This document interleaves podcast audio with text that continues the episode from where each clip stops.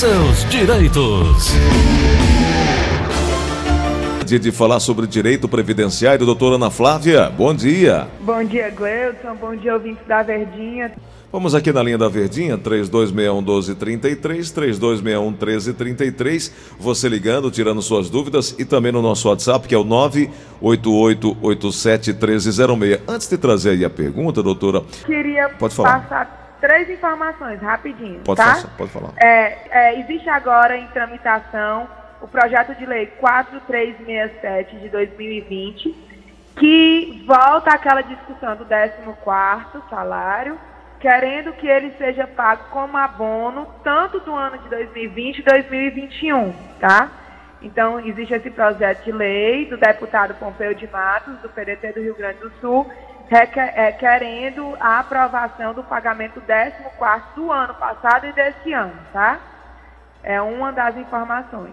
A segunda informação, Gleuton, é que muito provavelmente, realmente agora em fevereiro, deve começar o pagamento da primeira parcela da antecipação do 13 terceiro, tá? Terão direito à primeira parcela é, da antecipação do 13 terceiro, quem recebe aposentadoria, pensão por morte, salário maternidade, auxílio doença, auxílio acidente, auxílio reclusão. E também o, o governo deve antecipar o, o abono salarial do PIS-PASEP, também a primeira parcela agora em fevereiro, tá bom? Perfeito, perfeito. Outra notícia, Gleudson, que eu acho maravilhosa e acho que já devia existir isso há muito tempo, é o projeto de lei 5539, que eu posso falar sobre ele amanhã, porque senão a gente vai ficar sem, sem respostas, né, para as dúvidas. Uhum. Perfeito. Amanhã a gente fala. Tem uma pergunta chegando aqui na linha da Verdinha. Vamos ouvir. Alô, quem fala? Bom dia, Nilgley. Sou eu, Evaldo. Ô, meu amigo Evaldo, tudo bem? Tudo bom. Eu gostaria de fazer uma pergunta aí, doutora. Por favor, pode mandar. É, eu tenho uma, sou aposentado por meu filho é, já há seis anos. E logo depois dessa, dessa aposentadoria, três anos depois, eu obtive uma, um câncer, né? aí a enfermidade, um câncer, aí fiz o tratamento. Como a minha aposentadoria é um pouco mais de três salários mínimos, é, tem a retenção do imposto de renda na fonte. Eu fui a, a, ao INSS, de entrada, pedi a isenção, o médico, passei pela perícia, o médico me deu um laudo.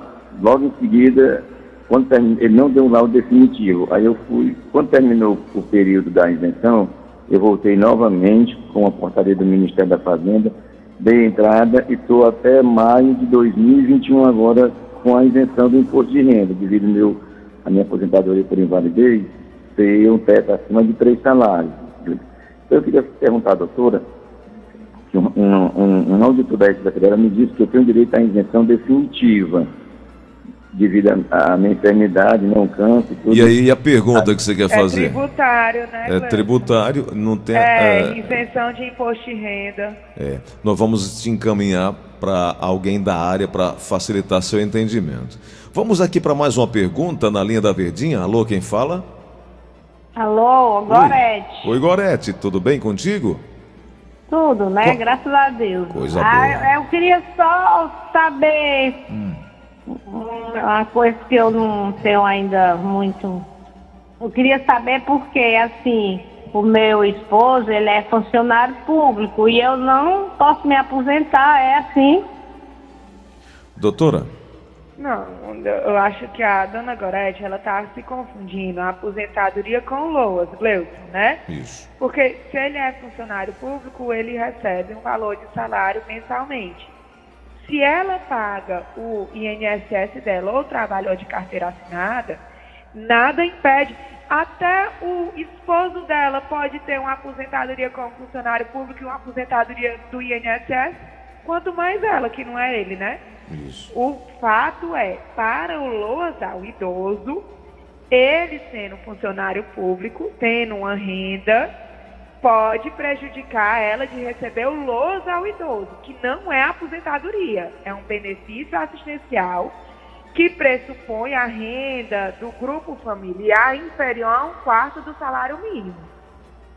Hum, entendi. Então eu creio que ela esteja confundindo. Eu creio que ela não trabalhou e deve ter pedido lousa e por conta da renda do marido deve ter sido negada. É, de fato ela nunca trabalhou. É, né? Pois é. Então, realmente, é, a- a- o recebimento do LOAS depende da renda do grupo familiar. Agora, se o marido dela recebe como servidor público um salário mínimo e moram quatro pessoas nessa mesma residência, só ele tendo salário, aí esse salário vai ser diluído por quatro e pode ser que sim ela tenha direito ao LOAS ao idoso. Perfeito. Vamos aqui na, na Lima da Verdinha mais uma vez, por favor. Alô, quem fala? Alô? Alô, quem fala, por favor? É, é, é o Inácio aqui da Itaperi, Cristóvão. Meu amigo Inácio, bom dia. Pode a doutora. perguntar, pode perguntar. Pode perguntar, né? Eu gostaria de saber da doutora, porque desde o mês 6 eu recebo auxílio doença, eu estou afastado da empresa. E desde o mês 6 se cortaram esse meu auxílio e até hoje eu estou a ver navios, como diz o outro, né? Desde o mês 6, nós estamos já do mês 2 do, do 2021. Como é que fica a minha situação, doutora? Doutora, Senhor Inácio, eu não entendi. O senhor disse que desde o mês 6 está recebendo o benefício e desde o mês 6 cortaram o benefício. O senhor está recebendo ou está cortando? Eu recebi até o mês 6. Ah, recebeu até o mês 6. Até o mês E o seis. senhor pediu desde a o mês seis- prorrogação? Eu, eu, eu já tive, já tive uma, uma perícia lá no, no, na- no INSS da, da Messejana, que eles me ma- mandaram um comunicado, eu fui lá, fiz a perícia e, não, e nada, não resolveram nada até hoje. Pronto, eu vou explicar o que, que acontece, tá, Gleuson? Hum. Quando o- o- um benefício de auxílio-doença, que é um benefício por incapacidade temporária, ele é concedido, na carta de concessão já vem a data da cessação do benefício, tá? Que é a DCB. Até essa data de cessação, o segurado tem que 15 dias antes solicitar a prorrogação. Quando é solicitada essa prorrogação, é passado por uma perícia, pe- perícia presencial novamente para comprovar que a incapacidade permanece. E aí vai receber outra carta com uma nova data limite e todo esse procedimento de novo, tá? Então, todas as vezes que tem uma data de cessação, antes da cessação, tem que pedir a prorrogação.